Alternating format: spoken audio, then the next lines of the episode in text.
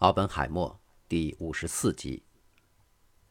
奥本海默天真的认为，在反对超级武器，也就是氢弹的这场战斗中，已经取得了胜利。但是不久以后，特勒、斯特劳斯和其他发展氢弹的支持者们就发动了反击。布莱恩·麦克马洪参议员告诉特勒说：“顾问委员会的报告只令他感到恶心。”麦克马洪相信和苏联的战争不可避免。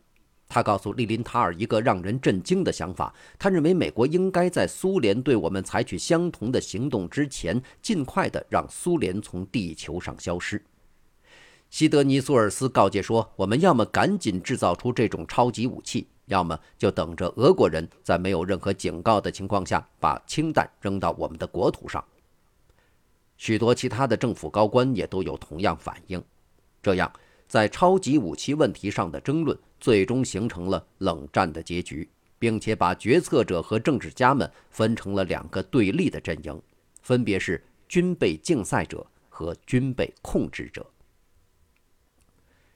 由于强有力的游说活动，美国总统杜鲁门决定让原子能委员会主席利林塔尔、国防部长路易斯·约翰逊和国务卿迪安·艾奇逊对这个问题再次进行研究，并且要求给出一个最终建议。利林塔尔和约翰逊观点都很明确，利林塔尔坚定地反对发展超级武器，而约翰逊赞成发展，只有艾奇逊是犹豫不决的。但是凭着敏锐的政治本能，艾奇逊很清楚地知道什么才是白宫想要的。在听了奥本海默关于超级武器的简短表述后，这位国务卿用简单的言辞把奥本海默。针对顾问委员会报告所做的稍有差别的陈述进行了加工。之后，他对一位同事说：“我听得非常仔细，但我确实不知道奥本海默想要讲什么。你怎么可能通过榜样的作用来让你狂妄的敌人解除武装呢？”艾奇逊明显的怀疑态度让奥本海默清楚地认识到，他在政府部门可以获得的支持太少了。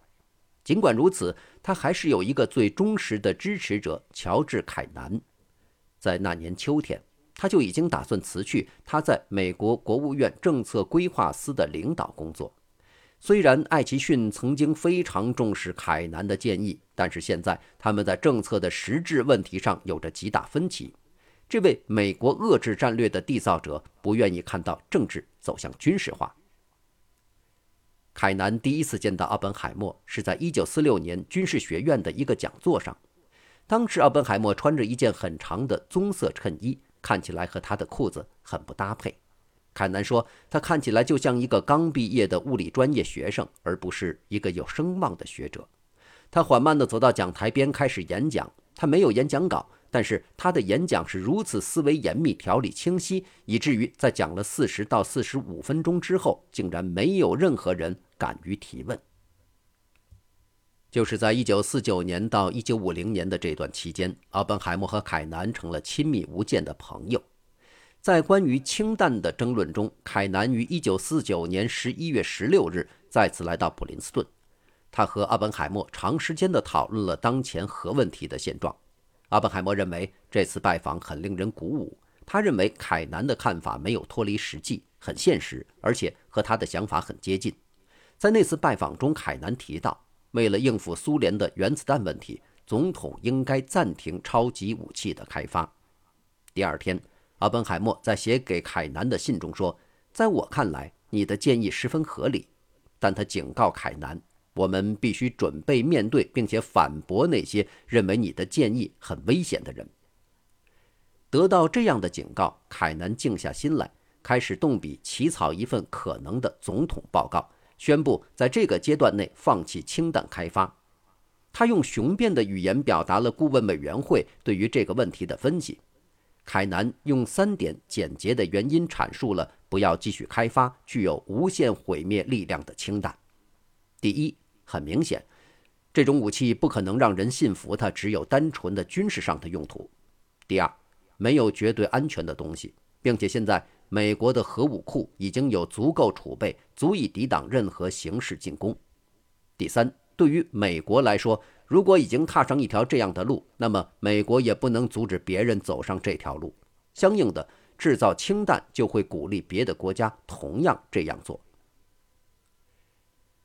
这篇演讲没有公开发表过，但是在接下来的六周内，凯南把这些想法变成了一篇长达八十页的正式报告，要求重新审核整个核问题。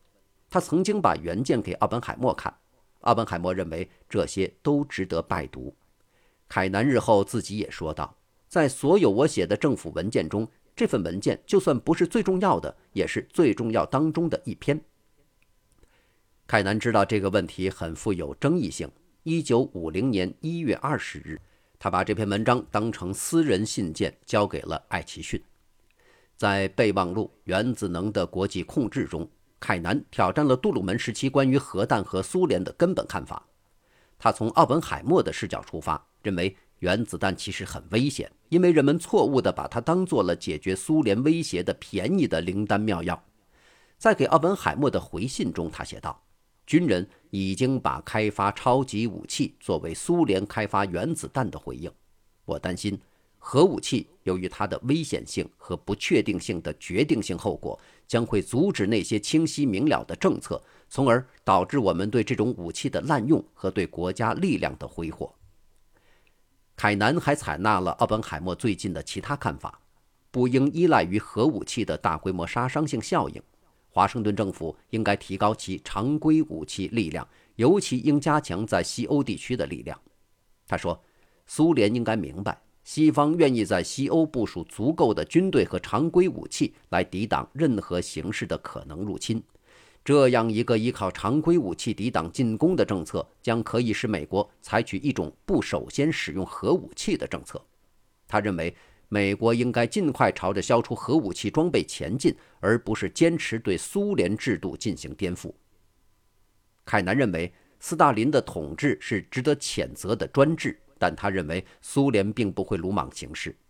凯南日后说道：“我确信他们已经深陷战争泥潭，斯大林不想再有任何大规模战争的爆发。此外，凯南相信苏联在政治和经济上都比美国弱。从长期来看。”美国可以通过外交手段和明智地运用美国的遏制力量来损耗苏联制度。凯南这份八十页的个人公文有可能是与奥本海默合著的，他和奥本海默的很多观点均不谋而合。事实上，他和凯南把这份文件所受的待遇看作变化的晴雨表，也预示了即将到来的强烈政治风暴。虽然只是在国务院的内部流传，但凯南的备忘录却被所有读过他的人平静而坚定地反对。艾奇逊把凯南叫到他的办公室说：“乔治，如果你在这个问题上坚持你的看法，你就应当辞去外交部的工作，像一个僧人那样拿着锡杯站在街角，说世界末日就要到来了。”艾奇逊甚至都嫌麻烦，而没有向总统杜鲁门展示凯文的信件。到那时，奥本海默已经充分认识到了风在朝哪个方向刮。爱德华·特勒赢了，但即使是这样，奥本海默仍然希望设计热核反应装置在技术上的障碍将会被证实是难以克服的。据传闻，他曾经这样说过：“让特勒和惠勒去干吧，让他们自己摔得鼻青脸肿。”一九五零年一月二十九日，奥本海默在纽约举行的美国物理学会会议上遇见特勒。他对特勒承认了杜鲁门将会反对他们对氢弹的建议。特勒问奥本海默：“如果这样，他还会回到洛斯阿拉莫斯从事超级武器的工作吗？”奥本海默打断他说：“当然不会。”一天后，在华盛顿的顾问委员会会议上，他决定顺便参加一个关于原子能的特别会议。他被参议员布莱恩·麦克马洪邀请来讨论氢弹。奥本海默说：“我想我不来这里将会被认为是怯懦的，而这也会让你趁我不来而提出反对意见和不合时宜的问题。”他的态度是一种礼貌的放弃。当被问到如果苏联有氢弹而美国没有会发生什么时，他回答：“如果苏联有这样的武器而我们没有，我们的处境会很不好。”而如果苏联和我们都有这种武器，我们仍然是很糟糕的。他解释了他的全部观点。如果我们沿着这条路走下去，我们就在使苏联加速和坚决地发展氢弹。当他离开时，他知道他没有改变任何人的看法。次日，一九五零年一月三十一日，利林塔尔、艾奇逊和国防部长从国务院大楼前往白宫参加总统关于氢弹的会议。他们刚到椭圆形办公室，利林塔尔几乎还没有开始他的发言，杜鲁门就打断他，问道：“苏联人能做到吗？”当每个人都点头时，杜鲁门说：“那样的话，我们没有选择，我们必须前进。”利林塔尔在他的日记里写道：“杜鲁门在我们进门之前就已经很清楚他要怎么做了。几个月前，利林塔尔就曾经提醒过杜鲁门。”国会内部有些蛊惑人心的政客试图迫使杜鲁门发展氢弹。我并不会轻易地发展那种武器。当时杜鲁门是这么说的。走出白宫时，利林塔尔看了看他的手表。这位声称不会轻易发展氢弹的总统仅仅给了他七分钟，就像利林塔尔自己在备忘录中记录的那样，他会对一切反对的意见说不。那天晚上。毫无疑问是经过一段时间的准备后，杜鲁门通过广播讲话宣布了一个计划，以便决定热核反应武器在技术上的可行性。仅用了十年时间，美国的核武器储备就从三百多枚核弹头快速发展到将近一万八千件核武器，而在接下来的五十年，美国制造了超过七万件核武器。花费在核武器上的经费达到令人瞠目结舌的五万五千亿美元。回顾过去，即使是现在也非常清楚，制造氢弹的决定是冷战期间螺旋式上升军备竞赛的转折点。奥本海默和凯南对此完全反对，拉比则是愤恨的：“我永远都不会原谅杜鲁门。”在利林塔尔和杜鲁门的简短会面之后。利林塔尔告诉奥本海默，政府决定禁止所有科学家公开讨论这个决定。奥本海默感到非常失望，并考虑辞去顾问委员会的工作。艾奇逊怕奥本海默和凯南会向美国公众呼吁，他还特别郑重地警告哈佛大学的校长科南特不要进行破坏活动。科南特告诉了奥本海默艾奇逊的警告：公开的讨论将会和美国的国家利益相对立。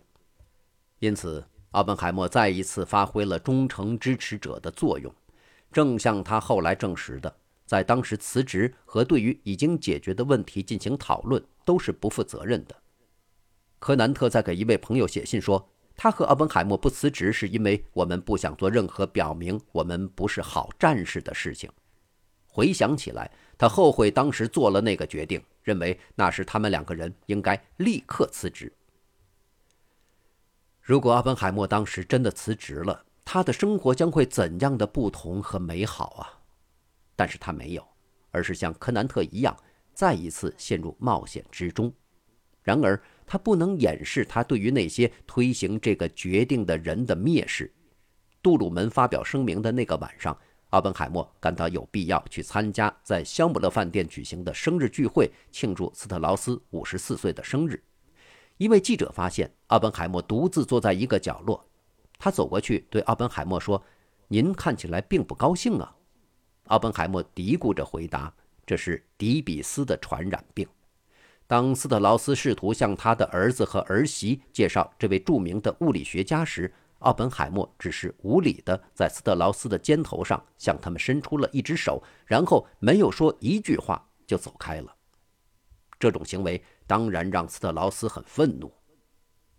发展氢弹的决定是秘密做出的，并没有进行公开讨论，而且奥本海默也相信，并没有对将会产生的后果做出切实的评估。保密政策成了愚昧政策的仆人，因此，奥本海默决定站出来反对保密政策。一九五零年二月十二日。奥本海默出现在埃莉诺·罗斯福星期天早晨的脱口秀节目上，并公开挑战已经做出的发展氢弹的计划。斯特劳斯看到后非常生气。奥本海默告诉观众，这些是复杂的技术上的事情，但是他们触及了我们道德上的根本问题。对民众来说，在保密政策的影响下做出这样的决定是很危险的。在斯特劳斯看来，这样的评论是对总统的公开挑衅，但是他也相信白宫已经有人把他的话记录下来了。随后的那个夏天，在核物理学家的公告节目中，奥本海默重申，这些决定是在对事实进行保密的基础上做出的。他认为这样做既不必要也不聪明，因为相关的事实对敌人来说没有任何用处。然而，他们却是让大众理解政策问题所必须的。但在政府部门，没有人认同他的看法。事实上，是朝着更加保密的方向发展。有将近五年的时间，奥本海默希望用他作为一名知名科学家的名望和地位来影响政府的国家安全观念。他的老朋友都离开了，菲利普·莫里森和塞佩尔。甚至连他的弟弟弗兰克都告诉他，这是一场徒劳的冒险。他在1946年失败了，利林塔尔控制原子弹的计划因杜鲁门对伯纳德·巴鲁克的任用而被破坏。现在他再一次失败，他没有说服总统和政府部门的其他官员不去做那些柯南特所描述的完全糟糕的事情。政府现在支持制造比广岛原子弹更致命一千倍的武器。奥本海默不会去破坏计划，但他仍然是一个内部人士，尽管他更加坦率，而且更加受到质疑。感谢收听这一期，欢迎继续收听下一集。